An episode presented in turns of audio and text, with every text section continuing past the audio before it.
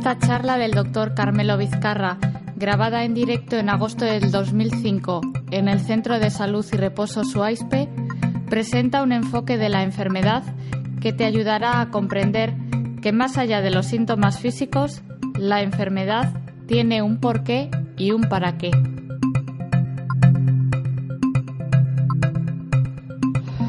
Bueno, voy a ir desgranando en esta charla que voy a yo llamarle significado de la enfermedad, por qué y para qué la enfermedad. Voy a ir desgranando un poco aquellas cosas que, que significan la enfermedad. En principio, yo sé que muchas cosas os van a, sonar un poco raras, un, un, poco diferentes a lo que estamos acostumbrados. Primero, escucharme con la mente abierta, porque os voy a decir eh, cosas muy importantes de cómo y qué es la enfermedad y para qué utilizamos la enfermedad. Aunque nos suene raro, ¿para qué utilizamos la enfermedad? ¿Y por qué la enfermedad? ¿Y cuál es el significado de la enfermedad? El concepto es tan erróneo como que cuando vemos que una persona está enferma, tiene síntomas, tiene una gripe, tiene un catarro, decimos que fulanito de tal está enfermo. En cambio, una persona egoísta, celosa, envidiosa, si no tiene síntomas, decimos que es una persona sana. Yo rompo con ese concepto porque no puedo admitir. No puedo admitir. O sea, una persona celosa, envidiosa, competitiva, dominante, más que dominante, dogmática y rígida, es una persona enferma. Y es una persona que necesita recuperar la salud. Aunque no tenga síntomas físicos de enfermedad, sí tiene síntomas emocionales, psicológicos y en sus relaciones afectivas hay mucha enfermedad. Claro, tenemos la idea de que enfermedad solamente es aquello que da síntomas físicos, no. O a veces, en nuestros últimos años, sabemos que enfermedad da o está en relación con los síntomas psicológicos o psíquicos. Pero hay enfermedades que no dan síntomas. O hay personas que no se permiten sentir los síntomas. A veces estamos tan ocupados, tan tremendamente ocupados, que no nos permitimos ni tan siquiera estar enfermos porque estar enfermos y dejar de trabajar es una pérdida de tiempo. A veces la enfermedad está manifestando cosas de nosotros que no manifestamos de otras maneras. A lo largo de muchos años yo he ido recopilando significados de la enfermedad significados diferentes de la enfermedad, sorprendentes de la enfermedad para nosotros. Pero a veces la persona enferma es la persona sensible, es la persona que manifiesta, es la persona que tiene un cuerpo sensible y el cuerpo reacciona ante la enfermedad. Yo estoy muy cansado en esta casa de oír, muy cansado en el sentido de que es una pena que lleguemos a esas situaciones. Veo personas con cuarenta y tantos, cincuenta y tantos años que me dicen, mira, yo hasta ahora nunca he estado enfermo y ahora resulta que tengo un cáncer o tengo un infarto. No es que no haya estado nunca enfermo, sino que su cuerpo no era sensible a la enfermedad, no sentía la enfermedad y mucho menos reaccionaba a la enfermedad y mucho menos intentaba curarse. Al final esa enfermedad de la que la persona no es sensible puede morirse sin darse cuenta de que ha estado enfermo, ni su cuerpo ni su mente. La enfermedad no es eh, algo que viene por mala suerte. No es el clima, el frío, Dios lo ha querido, los microbios, los virus, las bacterias. La enfermedad tiene que ver muchas veces con lo que nosotros vivimos. Y como os decía el otro día, con lo que nosotros no vivimos. La enfermedad manifiesta en mí lo que yo vivo, la forma de vida, la alimentación, el ejercicio que hago o no ejercicio, la forma de trabajo que tengo, la forma de relacionarme conmigo mismo, la forma de relacionarme con los demás. La enfermedad manifiesta cómo yo estoy viviendo. Si yo como una mala alimentación, si yo no hago ejercicio, si yo emocionalmente estoy muy alterado, la enfermedad manifiesta esa forma de vida. Ahora también la enfermedad manifiesta lo no vivido, lo que yo no vivo, lo que yo quisiera vivir y lo que no estoy viviendo, lo que no me atrevo a vivir, aquello que no vivo, que me gustaría vivir, las esperanzas que tengo de vivir de esa manera y que yo no me atrevo y que no me dejo vivir. Y entonces aparece la enfermedad. Y a veces son las personas sensibles las más enfermas, entre comillas, pero son las que a través de la enfermedad se curan, a nivel higienista siempre decimos que la enfermedad nos cura. La enfermedad con sus síntomas depurativos ayuda a curarnos. La enfermedad con sus síntomas es un intento de recuperarnos. Y a veces es la persona sensible la que manifiesta la enfermedad. Y no solamente su enfermedad, sino la enfermedad del entorno familiar. E incluso es una especie de chivo expiatorio a través del cual la enfermedad de la familia se diluye, se recupera, se compensa y se elimina. Un niño pequeño es una persona sana. Y una persona sana es como un río de aguas cristalinas. En un río de aguas cristalinas tú echas una gota de tinta y ves por dónde va. ¿Cómo curamos un catarro? Me podéis preguntar. Y yo os diría, es que el catarro yo no curo porque es el catarro el que me está curando. La palabra catarro viene de catarrein, del griego catarrein, que significa algo que fluye, algo que corre, algo que elimina. Y entonces a través del catarro, las flemas, la orina oscura, el sudor, los mocos, yo estoy eliminando y me estoy curando. Este es el secreto de la enfermedad aguda no como enfermedad que nos fastidia, sino como crisis de desintoxicación que nos cura. Y este es el descubrimiento de la línea higienista. La enfermedad no nos fastidia, la enfermedad no viene a perjudicarnos, la enfermedad viene a curarnos de muchas maneras, física, emocional, psicológica y en el amplio sentido de la palabra espiritual. En cambio, una persona muy enferma, una persona muy agotada, una persona muy intoxicada, es como un río de aguas contaminadas un río de aguas contaminadas, echas un barril de petróleo, un barril de mierda, permitirme esta palabra, y aquello ni se nota, ni se inmuta, no se siente, ni reacciona en contra. Tenemos una, pequeña dificultad en identificar las personas sanas y las personas enfermas. Entonces, aquella persona enferma, muy grave, enferma, enfermísima, intoxicada, tan intoxicada que su cuerpo no siente ni reacciona ante la enfermedad, no siente que está enfermo, es capaz de beberse un litro de vino al día, dos copas de coñac después de cada comida, comerse fritos, embutidos, conservas y decimos, mira fulanito de tal, qué, sano está, no siente nada, no tiene ninguna enfermedad. No sentir no significa no estar enfermo, no sentir significa estar muerto. Si nosotros tenemos una persona muerta y le decimos, oye, ¿alguna enfermedad? ¿Algún síntoma? ¿Algún dolor? Ella te dirá, no, no, si yo estoy aquí tranquilo, yo, yo estoy muy a gusto, yo descanso en paz. Esto es muchas veces lo que nos ocurre en la vida normal. Ya os decía el otro día que muchas personas mueren a los 40 y les entierran a los 80. Espero que no estéis ahí. Y cuando estéis, venid, por favor, porque necesitáis resucitar, necesitáis recuperaros. Y creo que gran parte de las personas que venís a esta casa especialmente venís a recuperaros, no aliviaros. Yo no tengo ninguna intención de aliviar vuestros síntomas, porque vuestros síntomas os están indicando algo que estáis viviendo o algo que os estáis negando a vivir. A través de la enfermedad expresáis cosas que no expresáis de otras maneras. Os voy a ir desgranando punto por punto el significado de la enfermedad. Y el primer significado de la enfermedad es que es un mensaje de nuestro subconsciente o nuestro inconsciente. Es como que a través de la enfermedad, el subconsciente o inconsciente, me está haciendo ver cosas de las que no soy consciente ni pongo especial atención. El dolor es un síntoma que nos lleva conciencia a las zonas del cuerpo de las que no somos conscientes. Un dolor de rodillas es como que las rodillas te estuvieran diciendo, oye, pon especialmente atención en esta zona porque tienes mucho peso, porque no caminas, porque eres muy rígido ante la vida y tienes los pies totalmente rígidos y no te flexionas, no pierdes esa rigidez, esa tensión ante la vida. Hay muchas cosas que nos puede decir unas rodillas dolorosas, doloridas. Puede ser una mala alimentación, puede ser una falta de ejercicio, una falta de contacto con la naturaleza, todas estas cosas que el ser humano en los últimos 40 o 50 años hemos perdido. Hemos perdido contacto con la naturaleza, hemos perdido contacto con nuestros vecinos, con nuestros familiares y cuando perdemos contacto perdemos pie y nos desarraigamos y perdemos las raíces, perdemos las raíces profundas y eso se manifiesta en forma de enfermedad y tener bien claro que dentro de pocos años, dentro de 25 o 50 años, cada vez habrá menos enfermedades físicas y más procesos psíquicos. Fijaros bien que hablo de procesos psíquicos, no hablo de enfermedades psíquicas, sino de crisis psíquicas, de procesos psíquicos. Cada vez nos vamos a poder engañar menos con las enfermedades físicas. Cada vez vamos a poder decir menos veces tengo el hígado mal y voy a tener que decir no aguanto a mi vecino o estoy haciendo un trabajo que no me gusta. Muchas cosas. Eh, pueden estar manifestándose a través de la enfermedad, porque la enfermedad es eso, es un mensaje del subconsciente, del inconsciente que me está diciendo cosas. Y el dolor me lleva a conciencia a las zonas de las que no soy consciente. La segunda forma que nosotros tenemos de ver la enfermedad es que es una descarga a través de la somatización. Muchas veces la persona enferma no solamente manifiesta su enfermedad, sino manifiesta la enfermedad de esta sociedad. Una persona esquizofrénica no está manifestando su propio proceso, sino está manifestando la esquizofrenia general.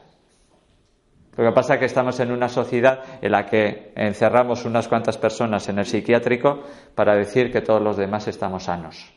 Los locos están allá. Si preguntáramos a aquellos dirían, hay que estar loco para estar aguantando la vida normal y encima no tener ni una crisis. Y encima seguir aguantando. Y cuando haya alguna pequeña crisis toman antidepresivos, ansiolíticos e hipnóticos y seguir aguantando ese tipo de sociedad tan enferma. Podrían decir tranquilamente. Ya os decía el otro día que hay un autor que se llama Guillermo Borja, que es un psiquiatra, es un psiquiatra que trabaja con personas que han tenido conflictos con la, con la sociedad, y entonces eh, titula el libro La locura lo cura. A veces hace falta una pequeña locura para curarnos, hace falta hacer una chifladura, una pequeña locura sana para curarnos. Porque entre otras cosas los chamanes dicen romper la rutina, es uno de los métodos más importantes para curarnos, romper la rutina. Yo no puedo con la rutina, personalmente no puedo con ella. Yo cuando veo a una persona en esa rutina continuamente haciendo lo mismo a lo largo del día, a la mañana, a la tarde, a la noche, esperando el fin de semana para emborracharse y irse de copas y volver otra vez el lunes a trabajar y agachar la cabeza y estar triste hasta el viernes porque ya no puede aguantar, irse el viernes otra vez de marcha para emborracharse y fugarse a través del alcohol, yo es que antes me voy a la China o me voy a Brasil y busco otra forma de vida totalmente diferente. A través del somatizar descargamos. O sea, una úlcera de estómago no está hablando del estómago como dolor, como enfermedad, sino está hablando de dolores más profundos que se manifiestan a través de la úlcera de estómago. Y es curioso porque si tratamos la úlcera y operamos y quitamos el estómago, quitamos dos terceras partes del estómago que es la operación que se hace en el estómago, lo que hacemos es quitar el escape, la válvula de escape, y entonces el problema se va a quedar mucho más profundo. Bernie Siegel es un cirujano americano. En uno de sus libros comenta un caso muy bonito y estoy totalmente de acuerdo con él. Él está de acuerdo también en que a través del síntoma físico nosotros somatizamos y descargamos, pero verdaderamente lo que está enfermo está más dentro. Y entonces comenta cómo una vez un eh, médico, colega, le escribe una carta indicándole cómo ha tenido un paciente con problemas de úlcera de duodeno durante muchos años. Entonces al final deciden operarle y le quitan, le quitan dos terceras partes del estómago. Y claro, dan como curado. Relativamente a corto plazo, esa persona que tenía úlcera de duodeno entra en una depresión en la depresión descubren que él se siente culpable por tener un hijo con problemas psíquicos y se siente culpable por haber traído al mundo a este niño con problemas psíquicos. Y entonces entra en una depresión profunda y al final se acaba suicidando. Claro, el médico dice, no estaremos al quitar un órgano, al operar un órgano, quitar una zona del cuerpo, impidiendo la somatización y la descarga del alma enferma, del problema enfermo, del interior enfermo. Estoy totalmente de acuerdo. A veces quitar un órgano es tocar el alma, tocar la conciencia, tocar lo más profundo de nosotros mismos. Y yo soy partidario de cualquier persona en cualquier operación necesitaría seis meses y mejor un año de seguimiento psicológico cuando le quitan un órgano, cuando le quitan una zona, porque cuando tocamos el cuerpo cambiamos el alma, tocamos el alma. Somatizamos y a través de la enfermedad descargamos, a través del dolor descargamos. Si impedimos, quitamos ese órgano, hacemos cirugía, eso no se va a ir. Lo que quitamos es la posibilidad, la válvula de escape, pero no indica que la persona se encuentre más sana.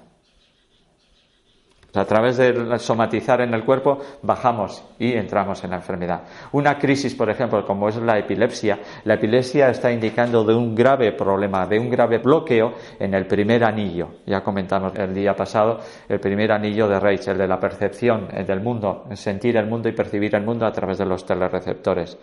Si cogemos un electroencefalograma en una epilepsia, cuando lo normal puede ser más o menos este desnivel, en la epilepsia hace esto, alto voltaje.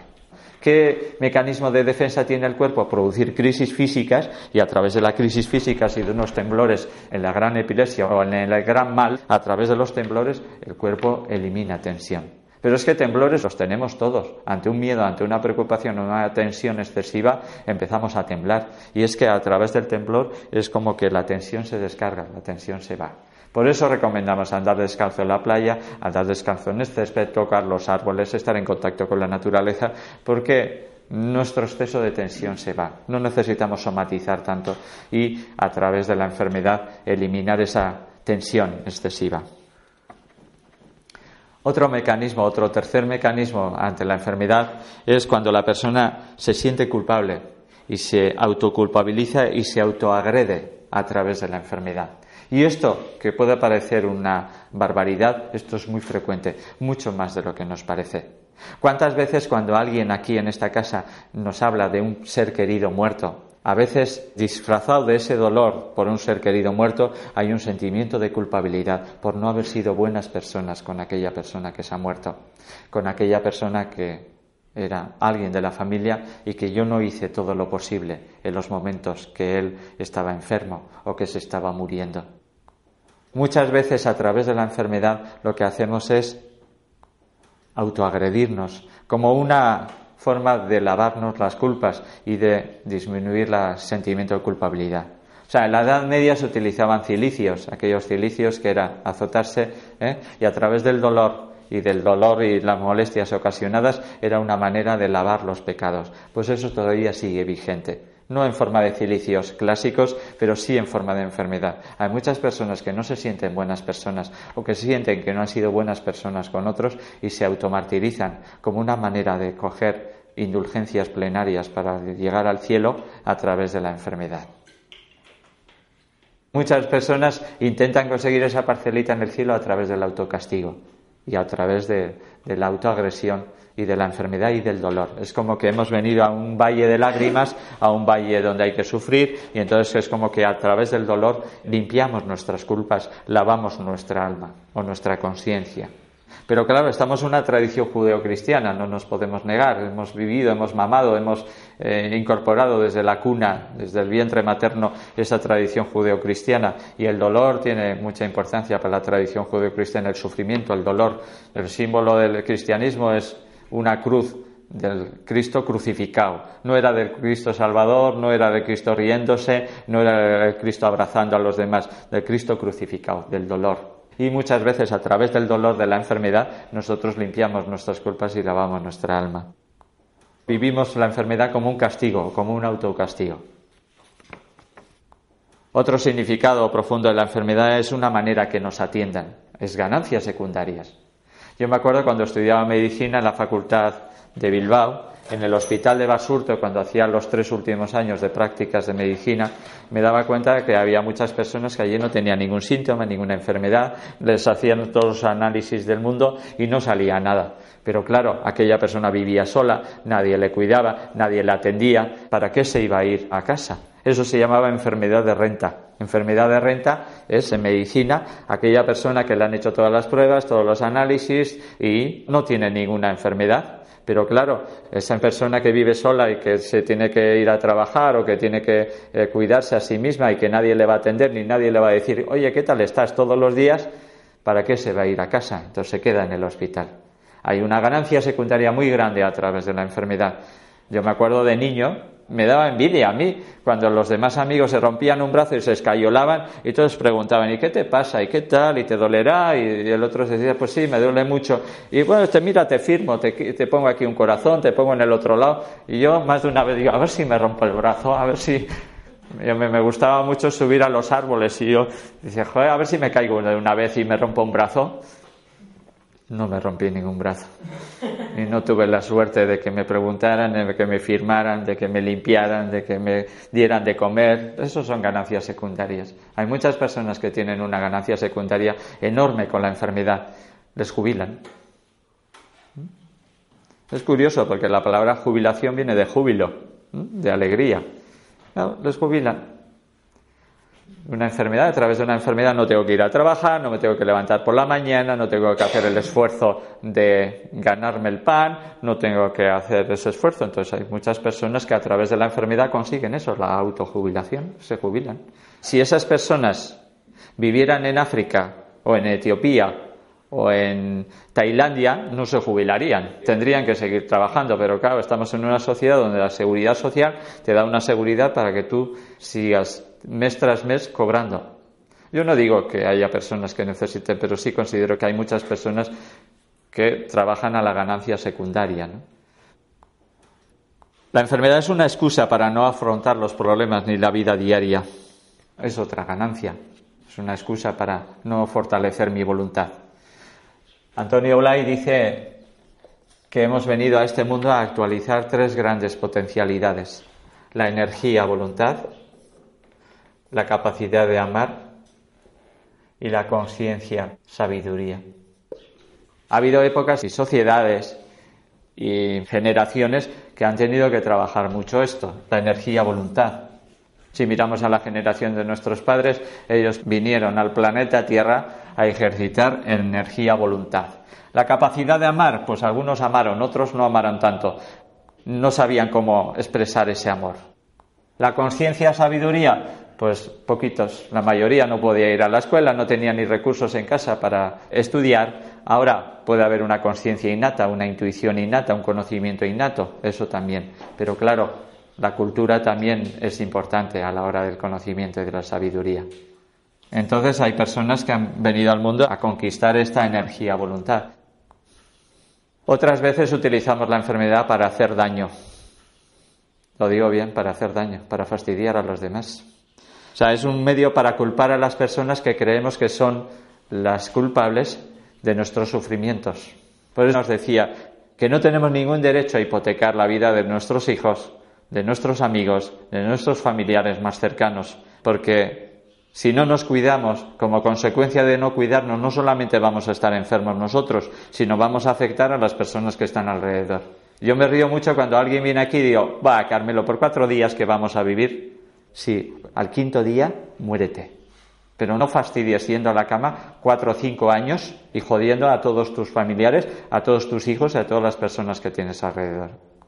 La vida es una hipoteca y hemos venido al mundo a mejorar la vida de las generaciones futuras, no a hipotecarlas. Y estamos en un momento que estamos hipotecando en muchos sentidos, desde la ecología, desde el medio ambiente, desde la forma de relacionarnos, desde la contaminación tan enorme, estamos hipotecando la vida de nuestros descendientes. Eh, otro punto, que es el siguiente, es la intención de manipular y dirigir. Esto es muy frecuente. Utilizamos muchas veces la enfermedad para manipular y dirigir a los demás. De pequeñitos decíamos que teníamos problemas de estómago y conseguíamos no ir a clase y entonces engañábamos a los demás. Otras veces la enfermedad es como un no puedo más, como una descarga psicológica. Es como que la persona llega a un momento donde no puedo más. Y en vez de decir no puedo más y me retiro y me voy a su aispe, me provoca una enfermedad y a través de la enfermedad hago ver a todos los demás que ya no puedo más. Es una manera no sana, pero es una manera muy utilizada. A través del no puedo más de la enfermedad, hacemos ver a los demás que verdaderamente no puedo más, pero no ves que no puedo más. Muchas veces creemos, y esto sí que lo hacemos, que el otro o la otra adivine nuestras necesidades como prueba de amor. No es prueba de amor, es prueba de tontería. Es una tontería enorme. Porque además el hombre es hombre, la mujer es mujer, somos diferentes, venimos, como dice John Gray, los hombres venimos de Marte, las mujeres vienen de Venus y a veces hay que decirle a la otra persona, mira, necesito esto, necesito que nos vayamos este fin de semana, necesito que me escuches cuando estoy hablándote y te estoy diciendo algo, ¿no? John Gray dice que hay dos meteduras de pata enormes y yo estoy totalmente de acuerdo. La mayor metedura de pata que puede hacer el hombre hacia la mujer es que cuando la mujer nos está contando algo importante, algo preocupante, algo que la angustia, al final le decimos, va, por eso te preocupas, es una tontería. Esto lo hemos hecho. La mujer en ese momento lo único que necesita es que alguien le escuche, que no diga nada, es que alguien le escuche con las orejas bien abiertas sin mirar el periódico y sin estar viendo la televisión. Oye, que me escuches, que me mires cuando te hablo. John Gray dice que cuando el hombre está mal, en vez de necesitar expresar en voz alta y que alguien le escuche, el hombre se mete a su cueva. Es como un oso que necesita meterse a su cueva y reactualizar, reorganizar, que le dejen solo. El hombre no puede aguantar que la mujer le diga lo que tiene que hacer. Fuera de la cueva. Fuera de la cueva el hombre tampoco aguanta mucho. Entonces muchas veces no entendemos a las personas y a veces lo que tenemos que decirle, nuestras necesidades son estas, estas y estas, en vez de llegar a decir nuestras necesidades a través de una enfermedad o de un dolor, o de una crisis de, de depresión o de ansiedad o de insomnio. Porque a veces a través de nuestra depresión lo que estamos diciendo es la necesidad de afecto, de cariño, de protección que necesitamos de la otra persona. Es mucho más directo decirle, necesito que me atiendas, necesito que me acompañes, necesito que me escuches y necesito que tengas tiempo para pasear conmigo. No necesitamos tener una enfermedad para hacer que la persona cercana, nuestro amante o nuestro amor o nuestro compañero o compañera, eh, marido o mujer, deje de hacer aquellas cosas que está haciendo para atendernos más. No necesitamos. No necesitamos pasar por ese dolor, necesitamos mayor comunicación. A través de la enfermedad las personas nos toleran y nos dejan hacer cosas que no nos dejarían hacer de otras maneras. Y esto es verdad.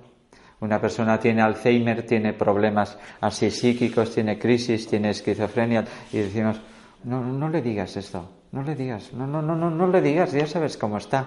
Y entonces se va a dar cuenta de que no le estás diciendo cosas y entonces, bueno, es como que el sello de la enfermedad permite hacer cosas que no se le permite a una persona sana, ¿no?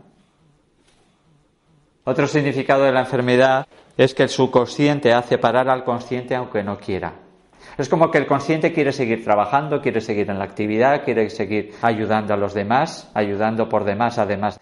Y entonces llega un momento donde el subconsciente dice, para, y aquí te hace parar. Tú quieres seguir adelante, pero el subconsciente te hace parar. Esa inteligencia somática, esa inteligencia interna te hace parar. Y curiosamente te hace parar el fin de semana o cuando coges vacaciones. Claro, normal.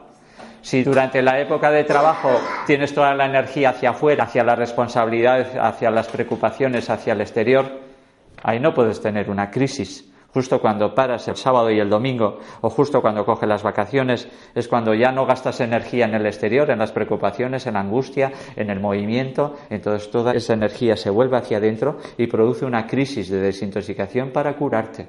Esto nos ha pasado a todos.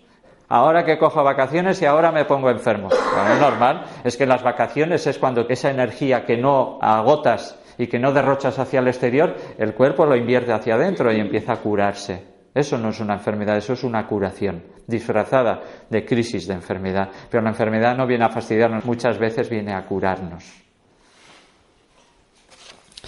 Y es muy curioso porque en Oriente están más acostumbrados a un ritmo de vida más paciente, más tranquilo, más quieto, se paran a meditar, se paran a hacer yoga, tienen otro ritmo.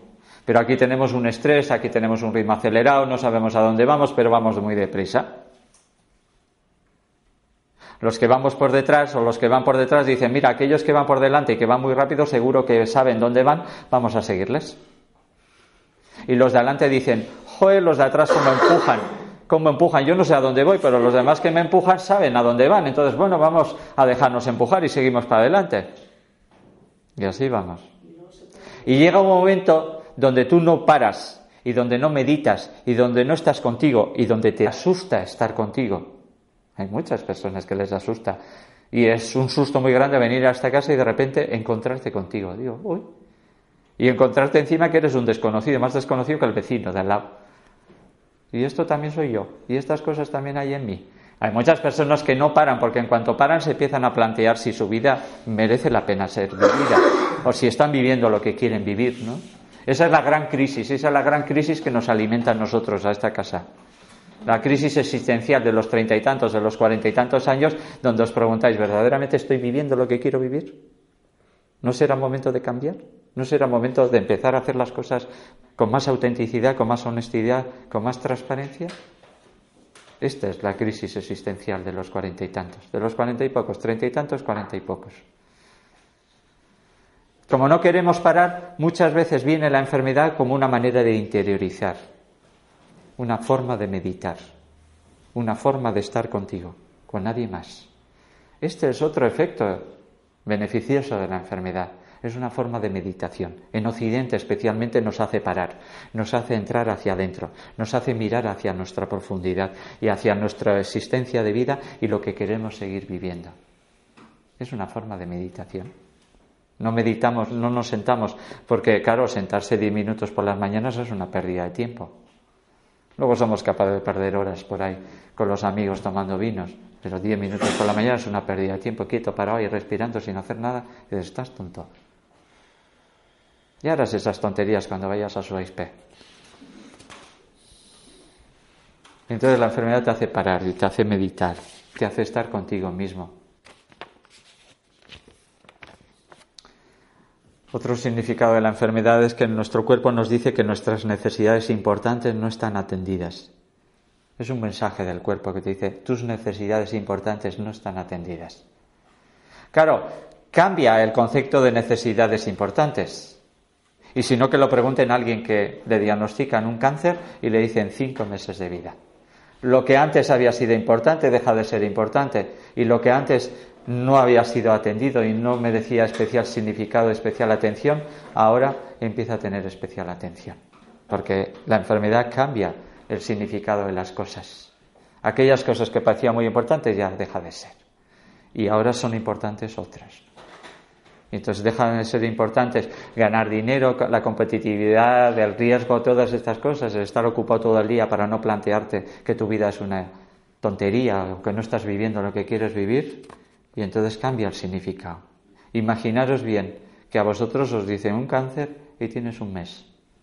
Pues muchas de las cosas que parecen importantes ya no lo son. Especialmente adquieren importancia otras cosas que verdaderamente hasta entonces no, no les habías puesto de especial atención la relatividad de, la vida a través de la enfermedad, a través de la crisis, especialmente de la enfermedad grave. Ya os decía el otro día que la alegría nos produce levedad, nos produce ligereza, pero la tristeza produce profundidad, produce profundidad, nos lleva hacia la profundidad, hacia nuestro interior. Ya no crecemos a lo largo como crecemos hasta los 20 años y tampoco crecemos a lo ancho como cuando crecemos a los 40 o a los 50 años. A veces hacia adelante y otras veces hacia atrás. Los hombres hacia adelante en la tripa, las mujeres hacia atrás en los culos. Ya no se trata de crecer a lo largo ni de crecer a lo ancho, sino de crecer hacia el interior. Y esta es la gran oportunidad de la enfermedad, la oportunidad de crecer hacia adentro. Y además de sensibilizarnos a través de la enfermedad, porque nos hacemos sensibles a través de la enfermedad. Y al hacernos sensibles a través de la enfermedad y el dolor, podemos acompañar y ayudar a las otras personas en su proceso de dolor. Esa es la palabra compasión desde el significado oriental o budista, compasión. Tú eres un ser humano, tú estás sufriendo y yo, por ser un hermano tuyo, quiero que dejes de sufrir y seas feliz. La enfermedad muchas veces nos sensibiliza y nos hace acompañar a la enfermedad y al dolor de las otras personas. Muchas veces decimos, vive y deja vivir. Estamos en momentos de subir un escalón más. Y el escalón siguiente es vive y ayuda a vivir. Vive y ayuda a vivir. Y creo que estamos ahí. Y creo que el dolor y la enfermedad vivida en nosotros mismos hace que seamos verdaderos maestros en el dolor y podamos ayudar y podamos acompañar a las personas en el dolor. Ese es otro de los significados del dolor y la enfermedad, que el dolor sufrido, el dolor y el malestar y la enfermedad sufrida en nuestras propias carnes, incorporado en nuestro cuerpo, incorporado, hace que nosotros podamos acompañar en el dolor de los demás. Y entonces relativiza las cosas y como decía un amigo, te ríes de tu avería. Dice, ya las cosas no son tan importantes. Que si alguien te dice te quiero, está bien. Y si alguien te dice no te quiero, te caes por... No, eso es un títere. Estamos en manos de, alguien que mueve nuestros hilos. Yo no estoy dirigiendo mi vida, no estoy eligiendo mi vida. Si alguien me dice te quiero y me siento bien y al momento siguiente, al día siguiente me dicen ya no te quiero y me siento fatal, no soy un ser humano, soy un títere. Creo que la mayoría de nosotros estamos en la en la mayoría de edad, ¿no? En la mayoría de edad podemos elegir un poco más de nuestra vida. No somos niños, no somos como Marco que iba buscando y buscando, buscando a su mamá, ¿no? buscando a alguien que me quiera, a alguien que, que cubra mis, mis carencias y alguien que cumpla mis expectativas. Y si algo os puedo decir es que la vida nos está enseñando a vivir solos, a vivir solos. Y cuando nosotros solos estemos llenos y estemos llenos de nosotros mismos y hemos llenado ese vaso en el que nos hemos contenido, empezamos a derramar. Empiezas a derramar amor, empiezas a derramar ayuda y pasas de la competitividad a la cooperatividad. Pero primero vive solo. No puedes compartir si no lo tienes. Si no tienes, tienes que llenarte. Si no tienes, tienes que ir a una casa de salud, a un centro de salud y reposo, y entonces llenarte. Y una vez que estés lleno, darás. Pero si no estás lleno, no puedes dar. No puedes compartir. Si no tienes, irás como un mendigo esperando a que te echen unas migas de pan, unas moneditas, esperando a que te llenen ese cuenco. Somos nosotros los que debemos de saber cuidarnos y de saber querernos. Y además, el exterior no hace más que hacer reflejo de cómo estoy yo. Mi actitud ante la vida hace que la actitud de los demás y el comportamiento de los demás cambie. Por lo menos yo lo veo así. Si yo cambio en mi actitud, en mi forma de estar, el comportamiento de los demás empieza a cambiar. Y entonces yo me sorprendo que he perdido 30 o 40 años de mi vida haciendo el tonto, esperando que los demás cambien, sin saber que pequeños cambios en mi actitud hacen que los demás cambien a mi alrededor. Retomando lo que es importante en nuestra vida, los chamanes dicen que deberíamos de vivir como si mañana fuéramos a morir o como si dentro de una hora fuéramos a morir. ¿Qué es lo que haríamos en ese momento? Yo por lo menos en ese momento haría cerrar los círculos abiertos, cerrar las situaciones inacabadas, las situaciones inconclusas, las situaciones abiertas, las cosas pendientes de mi vida. ¿Por qué no lo empezamos ya desde ese momento? ¿Por qué no la primera llamada que hago hoy no es para cerrar un poco ese círculo? Porque estamos perdiendo. Eso sí que es verdaderamente perder el tiempo. A veces no somos capaces de decir no a los demás, ¿no? Y este es otro significado de la enfermedad o para qué utilizamos la enfermedad. A veces decimos no a través de la enfermedad. William Osler, un autor muy importante, patólogo, un médico muy importante, decía, los órganos lloran las lágrimas que los ojos se niegan a derramar. Creo que las lágrimas de los ojos es una buena manera de descargar, de descargar tensión, de descargar rabia, de descargar tristeza, de permitir que por ahí se vaya muchas de nuestras angustias y tensiones.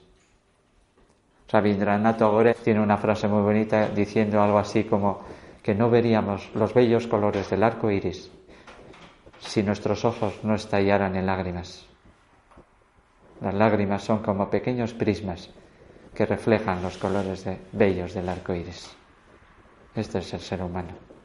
Y el ser humano es vulnerable, es tremendamente vulnerable, es el más vulnerable de los animales que hay. Es el único animal que sabe que va a morir. Nadie de nosotros sabe a ciencia cierta que mañana vaya a seguir vivo. Otras veces el significado de la enfermedad, y esto, aunque parezca un poco difícil, es sentir cierto placer en el sufrimiento. Y es una manera de descargar tensiones. Hay un carácter que se llama masoquista, que se estudia tanto en psicoanálisis como en técnicas psicocorporales, es que a través del dolor y de la enfermedad descarga las tensiones.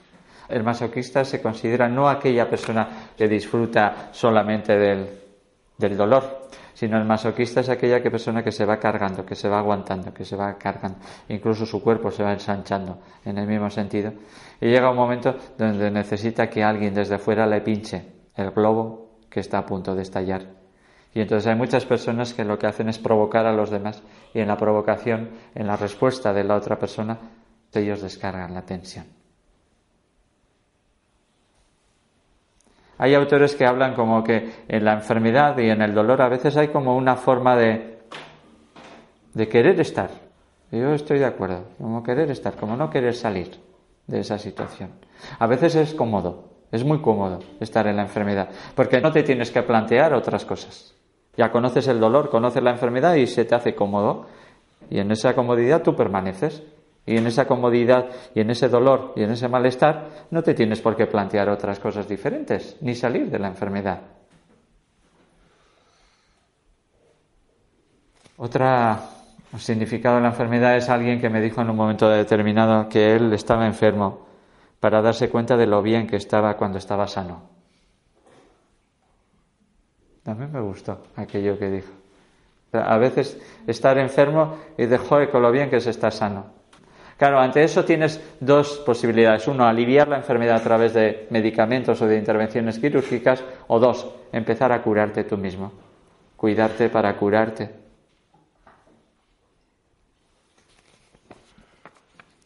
Otro significado de la enfermedad es para aprender, para corregir errores, para aportar conocimientos o acercarnos al conocimiento. Es un proceso de evolución. El ser humano estamos evolucionando, el planeta Tierra está evolucionando. En la Edad Media, cuando el planeta Tierra estaba en una evolución diferente, las enfermedades que se manifestaban en esa época eran unas concretas, peste, tifus, fiebre amarilla, cólera, peste bubónica, que diezmaba a personas, a grandes poblaciones, a miles y miles de personas, millones de personas en Europa en, poco tiempo. Aquellas enfermedades desaparecieron.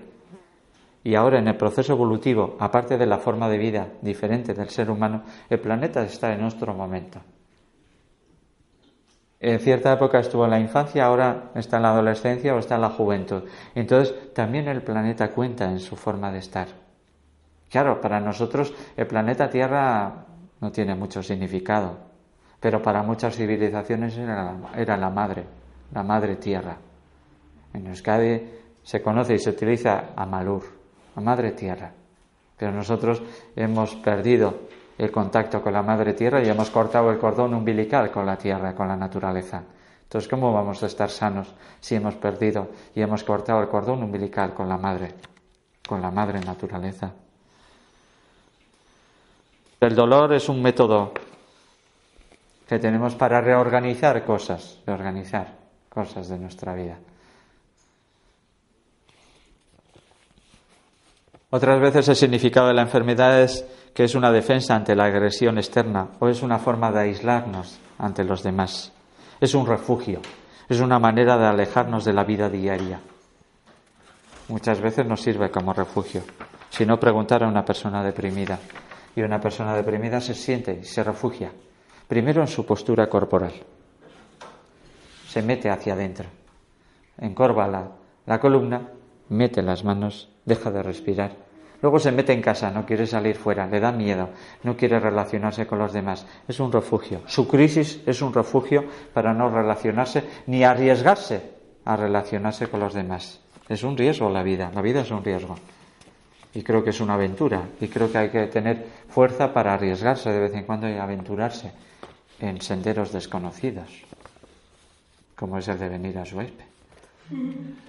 Otro significado de la enfermedad es que la enfermedad y sus síntomas nos despistan de la enfermedad interior o de la vida o de la falta de sentido de vida. Ya decimos, es que tengo ligado mal en vez de decir que mi vida no tiene sentido, ha perdido sentido y no tengo gusto ni ganas de vivir. El sufrimiento corporal es una máscara de la que la mente se vale para ocultar lo que realmente sufre. Entonces, en vez de decir yo tengo problemas en mi familia o mi pareja, lo que estoy diciendo es que tengo artritis. ¿No? La artritis está manifestando. Tu problema en la pareja, en la familia, en el trabajo, en la actividad, en lo social, en todos esos círculos. Y a veces es la persona más sensible. La persona más sensible es la que manifiesta la enfermedad. Y no la enfermedad suya, sino la enfermedad del medio familiar, social, laboral, cultural, en la que vive. Una persona esquizofrénica está manifestando la esquizofrenia social. Es la punta del iceberg, es el que manifiesta la gran masa esquizofrénica que está debajo en esta globalización de la idiotez que nos están vendiendo a todos. En esta era de la comunicación, donde creemos que nos comunicamos con China y estamos dejando de comunicar con nuestros vecinos y nuestros familiares, nos están vendiendo otra vez la moto. Pero es que esta moto no tiene ni gasolina y tiene averías. La enfermedad física impide ver a veces la enfermedad interna, la enfermedad en nuestro interior. Otro significado de la enfermedad, y esto es muy profundo, que es algo como inconsciente, subconsciente, semiconsciente, es que la enfermedad puede ser algo que utilizamos para sacarnos de nuestro estado de crisis.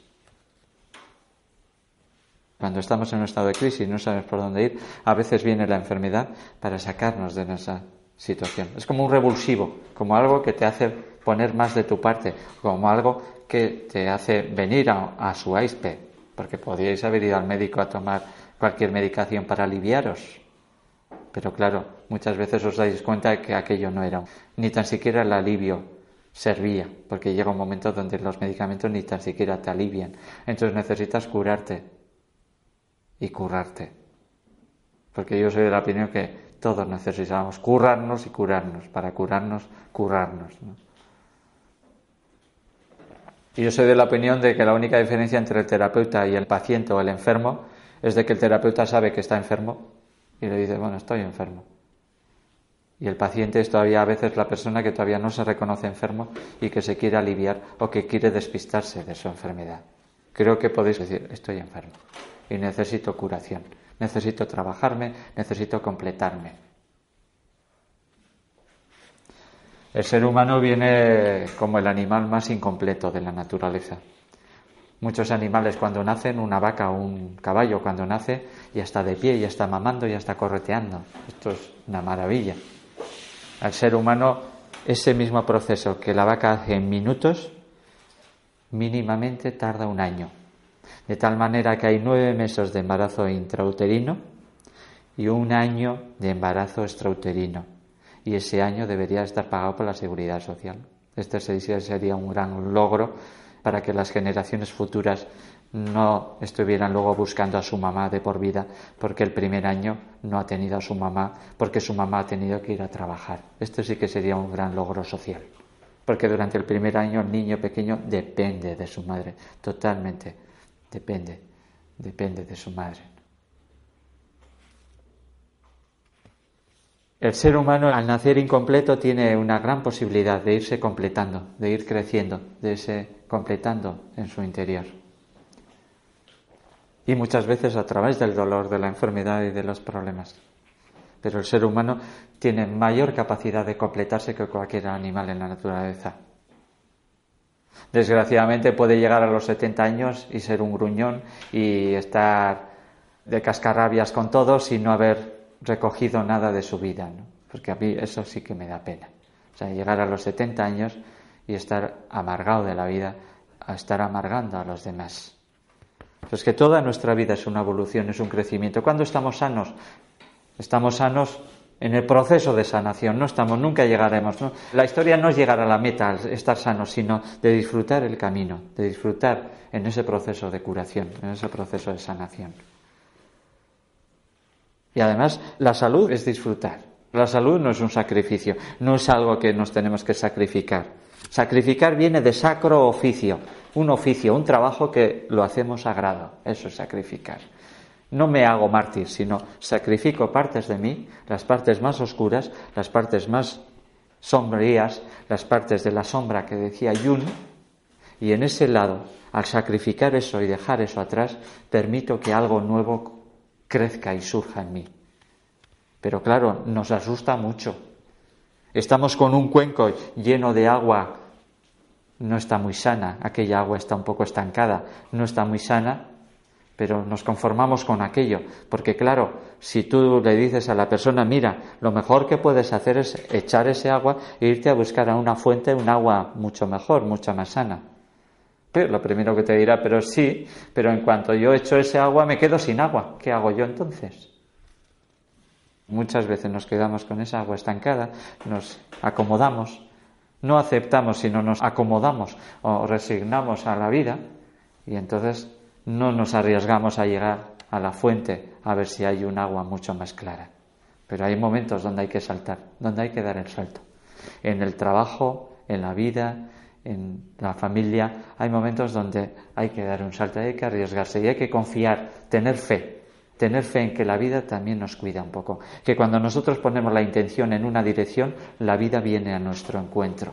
Por lo menos yo lo siento así. Otro significado de la enfermedad es salvarse de la pérdida de esperanza. Cuando ya hemos perdido la esperanza, a veces a través de la enfermedad, como un revulsivo, nos salvamos de esa pérdida de esperanza. Otro significado de la enfermedad es que puede ser una fórmula de escape ante una situación en la que no vemos salida. Y salimos por la puerta de atrás, por la enfermedad y muchas veces por la enfermedad que nos lleva a la muerte.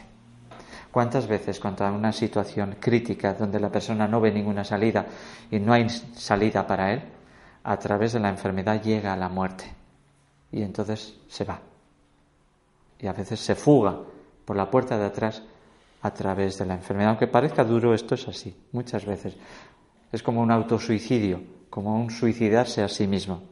Claro, hay suicidios declarados y hay otros suicidios no declarados que muchas veces son a través de la enfermedad. Cuando no hay salida para la persona, la persona muchas veces se muere. Yo he conocido muchas personas.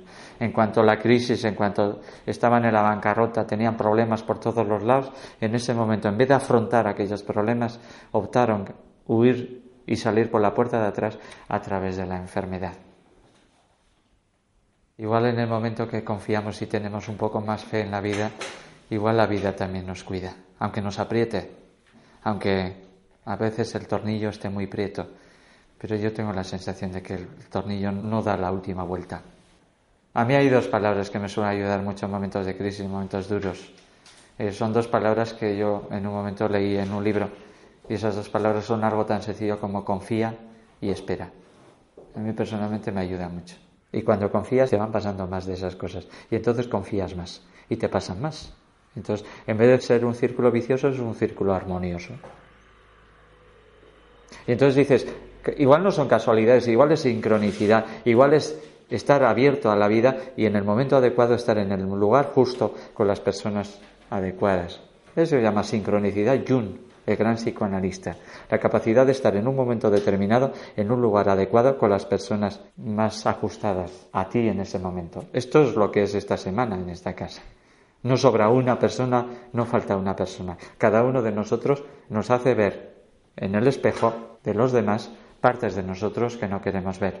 Y también cada uno de nosotros nos hace ver partes de nosotros que están ahí y que son buenas y que son luz y que son amor y que es capacidad de energía y voluntad y que también hay que saberlas ver y sentirnos dignos de ver esa capacidad.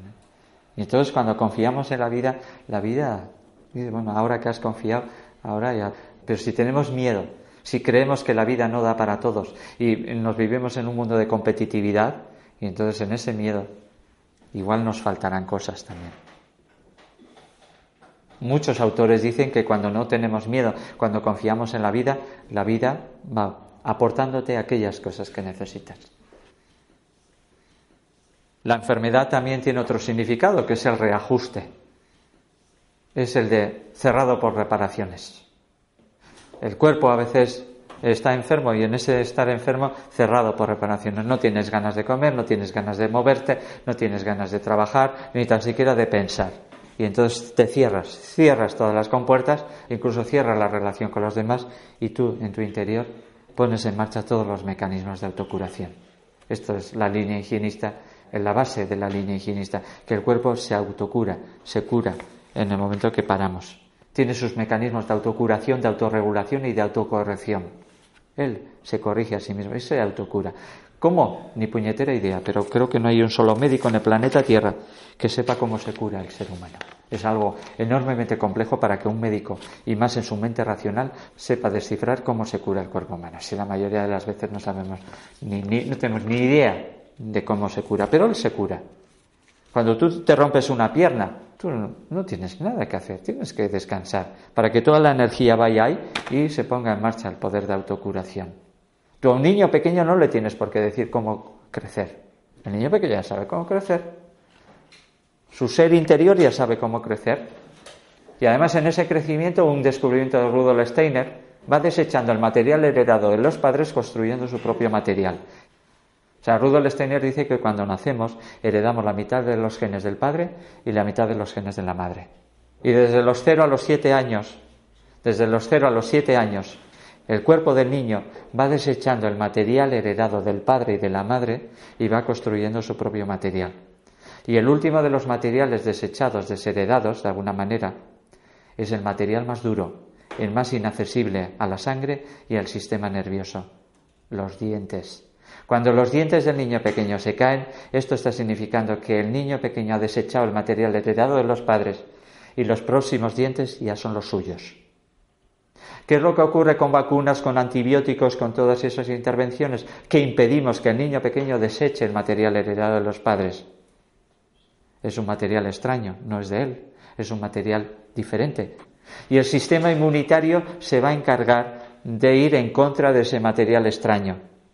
Pues nunca en la humanidad, aparte de contaminantes, de químicas, de sustancias nuevas, totalmente nuevas, no naturales como las que hay ahora, no ha habido nunca estos contaminantes. Hace un siglo no había este tipo de contaminantes, ni mucho menos.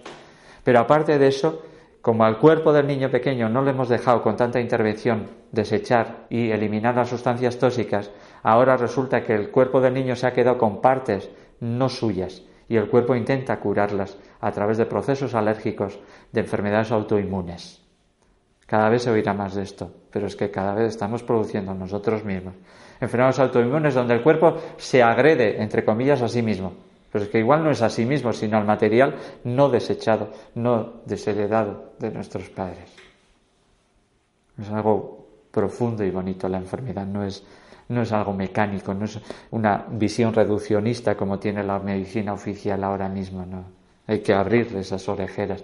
La enfermedad no es algo que tienes síntomas y estás enfermo y no tienes síntomas no estás enfermo. ¿Y los contagios? ¿Qué pasa con ellos? Por muy grande que sea el contagio, por muy enorme que sea el contagio, por muy virulento, por muy mortal que sea el contagio, siempre hay personas que no se contagian. Siempre. Por mucha epidemia grave que haya, siempre hay personas que no se contagian. La medicina oficial estudia a las personas contagiadas y dice, hay un virus, yo es que estudiaría a las personas sanas Estudiaría su forma de vida, estudiaría por qué no están enfermas y entonces intentaría aplicar la forma de vida de las personas sanas a las personas enfermas. Un germen no germina si no le damos las condiciones adecuadas para ello. Si tú tienes una semilla y la echas ahí en medio de eh, la carretera, no va a germinar. Tienes que echar en una tierra, tienes que abonarla, tienes que regarla, tienes que hacer buen tiempo para que eso crezca y el germen nunca germina fuera del lugar. Y un germen en la naturaleza lo que hace es descomponer el material orgánico muerto y hacerlo pasar a ser tierra. Este es el gran trabajo de los gérmenes.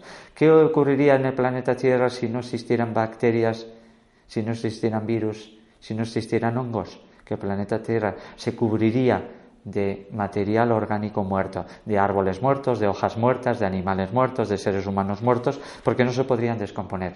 Los gérmenes lo que hacen es descomponer el material muerto y pasarlo a ser orgánico. Cuando tú vas por el campo y ves un animal muerto y ves ese animal siendo comido por los buitres, tú sabes que los buitres no lo han matado, que primero se ha muerto y luego han venido los buitres y los gusanos y las bacterias pero no se ha muerto por los buitres o por los gusanos. Entonces en nuestro cuerpo primero es la muerte, primero es la destrucción celular y luego aparecen los microbios.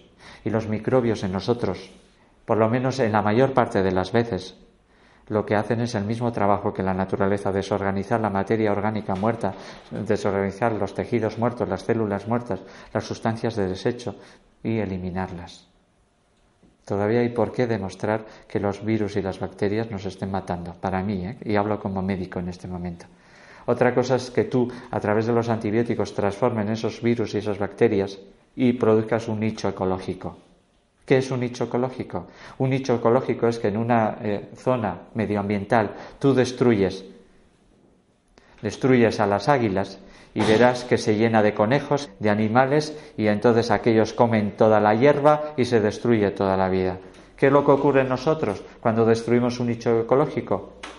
Pues puede estar ocurriendo lo que está ocurriendo en este momento, que tú destruyes a las bacterias con antibióticos, pero no puedes destruir a los virus, porque todavía no hay nada que destruya a los virus. Tú destruyes a las bacterias y en ese nicho ecológico, en ese hueco ecológico, pueden crecer más virus y más hongos. Podríamos estar hablando aquí del desequilibrio ecológico que estaremos ocasionando con antibióticos. Y no digo que en un momento determinado, con los dedos contados de esta mano, que igual los antibióticos pueden venir bien, igual, ¿eh? Yo no me niego tampoco eso, pero con los dedos contados de esta mano. No a cualquier dolor, cualquier inflamación, dar un antibiótico. Yo hace unos años tenía un flemón tremendo en la boca, aquí, un flemón tremendo. Me dolía la muela y me fui, porque estaba una muela con una caries tremenda, me fui al dentista Estella y le dije, oye, ¿por qué no me sacas? Porque no puedo con esto, me duele muchísimo. Y me dice, Carmen, no te puedo sacar, tienes un flemón tremendo. Y me dice, ¿quieres que te dé antibióticos? Y me dice, no. ¿Y qué vas a hacer? Él conoce un poco, ¿eh? un poco por encima lo que hago. Ayuno. Y dice, bueno, tú verás. Pues ven dentro de cinco o seis días o cuando tú te sientas mejor. Pues durante seis días no hice más que descansar y beber zumos de naranja, pues uno, uno o dos zumos al día. Al de seis días volví allá y me mira y me dice, Carmelo, ¿qué has hecho? Me dice, ayuno. Y me dijo en palabras textuales, si no lo veo, no lo creo. Si en mí se curó con un ayuno, ¿por qué voy a tener que yo tomar antibióticos? Si yo llevo 25 o 30 años sin tomar ningún medicamento, ¿por qué voy a tomar yo un medicamento? Si veo que mi cuerpo tiene esa capacidad de responder, incluso una gripe, en diarreas, en vómitos, como he tenido. Confiar en el cuerpo, confiar, confiar. El cuerpo no se suicida. El cuerpo no hace nada por suicidarse. El cuerpo tiene mucha capacidad de responder. Lo que pasa es que hay que saber cómo. Decía Tral, un médico higienista, saber cómo no hacer nada, pero inteligentemente aquellas enfermedades que diezmaban Europa en la Edad Media desaparecieron. Y no desaparecieron por vacunas ni por antibióticos, desaparecieron porque las condiciones de vida fueron diferentes. Y como alguien decía, y eso hay muchos autores, y yo estoy totalmente de acuerdo con ello, creo que ha hecho mucho más por la sanidad. El agua potable y los sistemas sanitarios, los retretes y las condiciones de canalización del agua y de la higiene que todos los médicos juntos del planeta Tierra y todos los medicamentos. La cultura popular, la cultura del pueblo, la higiene y el agua potable es lo que ha hecho que esas enfermedades hayan disminuido claramente. En la Edad Media decían que París era un estercolero. ¿Sabéis de dónde viene el grito de agua va? El grito de agua va era de que los orinales en las casas se hacían las cacas, se hacían las orinas, y en medio de París, en medio de cualquier ciudad de Europa en aquel entonces, se abría la ventana y se gritaba ¡Agua va! para que no pasara nadie por ahí abajo en ese momento, y se echaba eso por la ventana. Ante unas condiciones era normal, unas epidemias, unas enfermedades graves. Totalmente comprobado que una persona puede vivir. No solamente puede vivir, sino vive con mucha mayor salud sin tomar medicamentos. Yo no digo que en un momento determinado, ante un dolor, por ejemplo, un dolor que no puedas aguantar, tomes un analgésico, pero está claro que el analgésico no cura. La enfermedad es una manera de expresarse, expresar, sacar al exterior algo que está preso, expresarse, es una manera de expresarse. Cuando no me expreso de otras maneras, a través de la enfermedad yo me expreso. O como os decía antes, ante una situación sin salida, me fugo a través de la enfermedad, es una forma de expresar que no tengo salida. Pero había un autor que decía, cuando tú te encuentres en una situación sin salida, en un callejón sin salida, cuando tú te encuentres en un callejón sin salida y no sepas por dónde salir, sal por donde entraste. A mí me gustó mucho. Cuando estoy en un callejón sin salida y no sé por dónde salir, salgo por donde entré. Todavía hay salida, siempre hay salida. Bombay Shaker, un autor muy importante, es el autor de antropología médica, no antroposofía, ¿eh? antropología médica. Es un autor que inicia un poco la escuela de antropología médica, donde se empieza a ver que la enfermedad tiene que ver con nuestra forma de vida, con nuestra forma de estar en el mundo, con la cultura. Pues hay enfermedades que hay aquí que en África no hay. También la enfermedad de un niño en un momento determinado que nazca en unas condiciones determinadas hace que la familia vaya trabajando y curándose a través de aquella persona. ¿Cuántas veces una enfermedad o una muerte ha unido a las familias que estaban separadas? ¿Una enfermedad una muerte es mala? Es que el concepto de malo o bueno es, mentalmente es muy pequeño. Es que no podemos juzgar así tan fácilmente. Hay personas que en ciertos momentos que parecen más enfermas son los que están más conectando con el mundo y la conciencia puede entrar a través de ellos, mientras que a través nuestro, cuando la cabeza está tan ocupada y tan preocupada y tan en los pensamientos, no entra ninguna conciencia. A veces hay que abrir la cabeza, la mente racional para que la conciencia entre. Muchas veces en los trabajos que hacemos aquí lo que intentamos es que se resquebraje la mente racional, que se abra la mente racional para que la conciencia entre. Y esto una persona con parálisis cerebral en un momento determinado puede tener ese acceso a, ese conocimiento y a esa conciencia que hace que esa persona en ese momento esté mucho más sano que cualquiera de las personas que estábamos en la reunión. Ese es el concepto de salud que para mí me es válido. Bombay Sacker dice que la enfermedad tiene que ver con la no verdad. Expresa la no verdad que vivimos en nuestra vida, dice Bombay Sacker. La enfermedad no es el desperfecto de una máquina, sino una posibilidad de la persona de llegar a ser el mismo. La enfermedad puede ser vista como una posibilidad de llegar más a ser tú mismo. Y ante la enfermedad podemos tener una actitud de luchar contra la enfermedad, de ir en contra de la enfermedad. Una persona con un cáncer puede ir en contra de la enfermedad y luchar contra la enfermedad. Pero igual es una actitud más correcta aliarse con la salud, favorecer la salud y ver las cosas que me pueden ayudar a la salud. Más que luchar contra la muerte es un poco aliarse con la vida, aliarse con la vida. Puede ser otro enfoque diferente. No lucho contra, sino me alío con la vida, aplico los factores de salud, una forma de vida más sana, una forma de relacionarme con los demás más sana igual me curo por ahí. Yo he visto personas con cáncer, curarse de cáncer.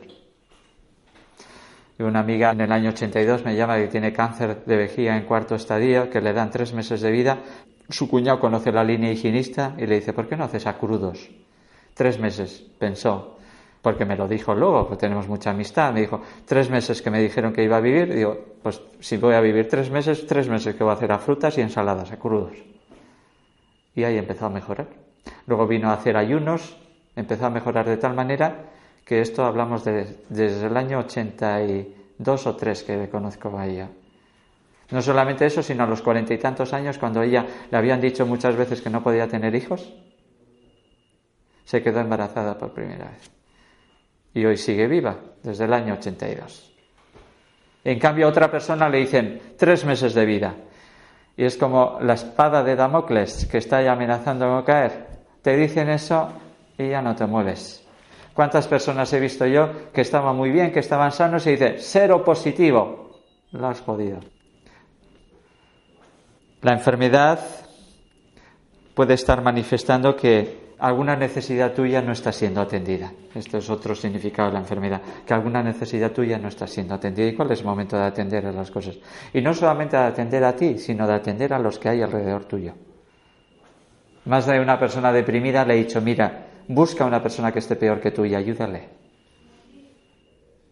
Entonces, en ese momento, ayudar a los demás y sentir la satisfacción y el placer de ayudar a los demás puede ayudarnos a salir de un estancamiento creo que, que todos podemos ayudar y además disfrutando de ayudar a los demás.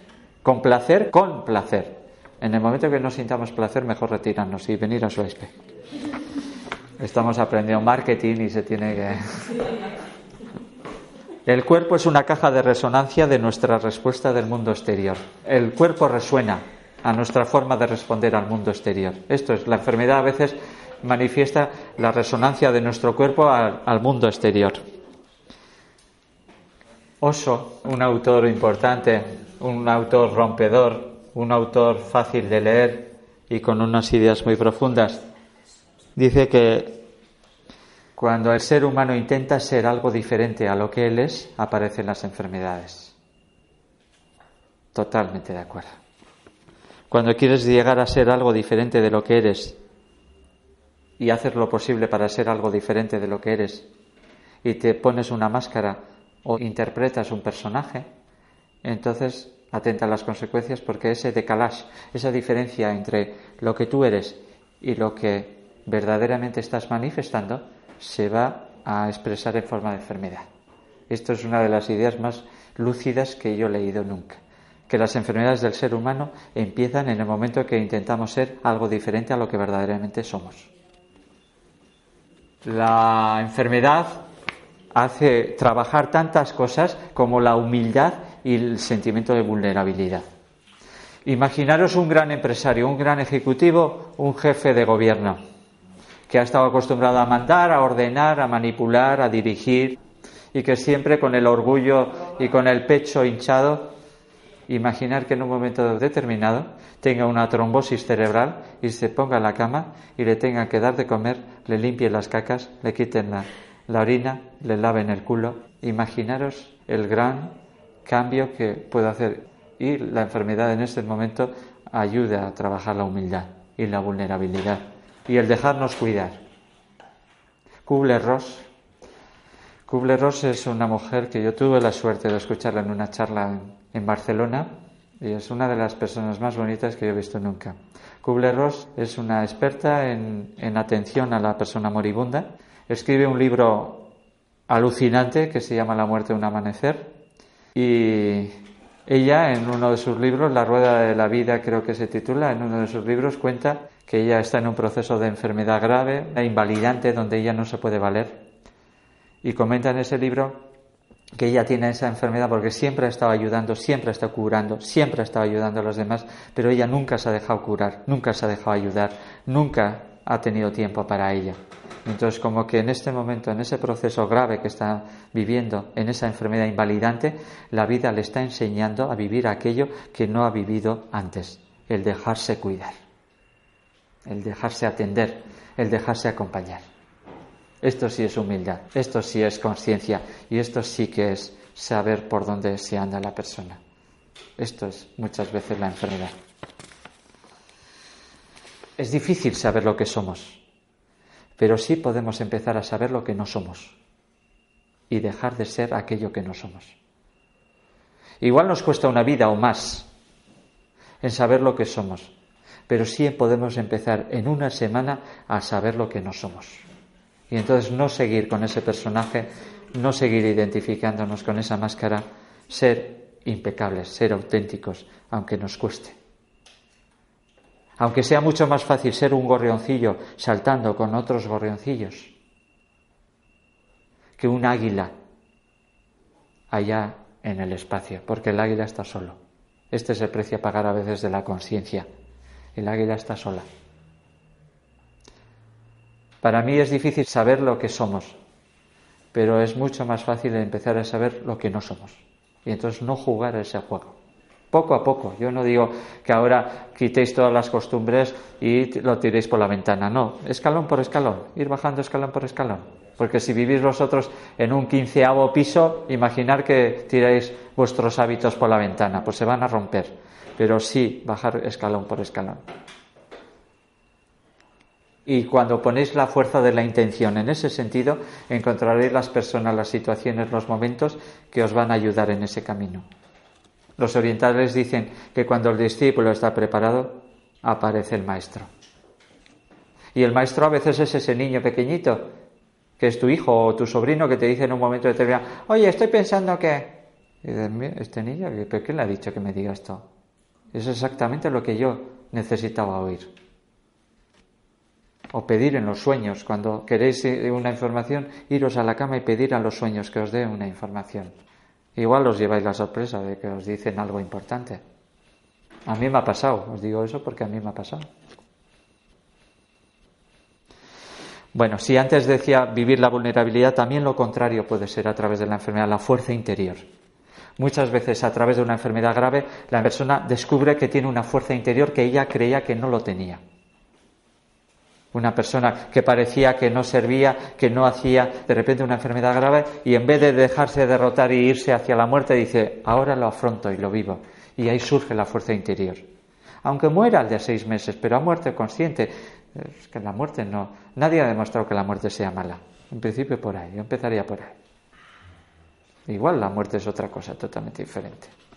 En las antiguas tradiciones la muerte nunca era un final. En las cartas del tarot la muerte es el número 13. Pero si a ti echándote las cartas te sale la número 13, eso no es una mala señal, sino es una carta buena. Tenemos que morir a algo para dejar nacer algo. En nuestro cuerpo continuamente se mueren células y células. Espero que durante estos días al menos se estén naciendo otras tantas células y mejores condiciones. Pero hay que morir a algo para dejar nacer algo. Hay que dejar ir algo para que algo entre. O como decía un autor, cuando una puerta se cierra, otra puerta se abre. El problema es que nos quedamos viendo a la puerta que se cierra, mirando a la puerta que se cierra y no nos damos cuenta de la puerta que se abre. Creo que es muy frecuente. Bueno, antes ya os he dicho que la enfermedad cambia la valoración de las cosas, relativiza las situaciones. Había un autor que dice que la enfermedad es una manifestación del lado oscuro de nuestro ser femenino. No femenino mujer, sino la parte femenina de nosotros. La enfermedad puede ser una manifestación de la obstrucción en la autoexpresión. Si yo a la hora de expresarme me obstruyo, a la hora de expresarme me bloqueo, a la hora de expresarme me corto, muchas veces se puede eso manifestar en forma de enfermedad. Y la enfermedad manifiesta muchas veces nuestras dificultades en la relación con los demás y también la relación con nosotros mismos. Hay un autor que dice que algunos enfermos no quieren curarse, lo dicen superficialmente, porque su enfermedad supone para ellos una protección. A veces es un mundo conocido, estamos en algo conocido. Salir de ahí es ir hacia lo desconocido. Atreveros a venir a esta casa, esto sí que es es salir de lo protegido, salir de lo conocido para entrar en lo desconocido. Hay muchas personas que dicen, es que no voy a estar demasiado bien, porque si estoy demasiado bien, demasiado bien, en el momento que empieza a estar mal, el cambio es enorme. Hay muchas personas que no se permiten estar bien para no entrar en crisis o en una enfermedad. Yo soy de los que dice que me quiten lo bailado. El carpe diem. Vivir, vivir, disfrutar. Lo otro ya vendrá. Lo otro ya vendrá. El dolor ya vendrá. La enfermedad ya vendrá. El sufrimiento ya vendrá. Estamos en el planeta Tierra y el planeta Tierra tiene sombras. Disfrutar y agradecer. Disfrutar y agradecer. A veces a través de la enfermedad las personas ponen a prueba si los demás verdaderamente les quieren. A veces en la enfermedad la persona hace florecer no su crisis personal, sino la crisis del medio en que está viviendo. Hay un autor, un médico antroposófico que dice, toda enfermedad es una dávida del destino para llegar a ti mismo. Es como una oportunidad del destino para llegar a ti mismo, para entrar en profundidad. Y la enfermedad manifiesta a veces la incapacidad de manifestarnos a los cambios, la palabra crisis significa peligro, pero significa oportunidad. La enfermedad puede marcar un inicio de un cambio en un nuevo ciclo. ¿Cuántas veces las personas empiezan a vivir por una enfermedad grave? Yo he oído eso de personas con enfermedades de cáncer, sida, infartos, que gracias a la enfermedad que tuvieron, porque hasta entonces no se habían enterado de lo que era la vida y en el momento de la enfermedad empezaron a vivir, verdaderamente a vivir, dejaron de sobrevivir y empezaron a vivir. Pero no todas. No todas, hay otras personas que se hunden. No, hay personas que no. O que no quieren trabajarse. La enfermedad manifiesta las cosas que he ido dejando por el camino, los girones que nos hemos ido dejando en la vida, los desgarros pero la enfermedad nos da la posibilidad de curarnos. A veces las personas enferman para cargar con todos los problemas de los demás, se autosacrifican, llegan al automartirio y es una manera de limpiar las culpas. También hay personas que se van cargando, que van de salvadores. Salvador es aquel que ayuda y ayuda y ayuda y ayuda tanto, ayuda tanto que se olvida de sí mismo y en el ayudar a los demás enferma él.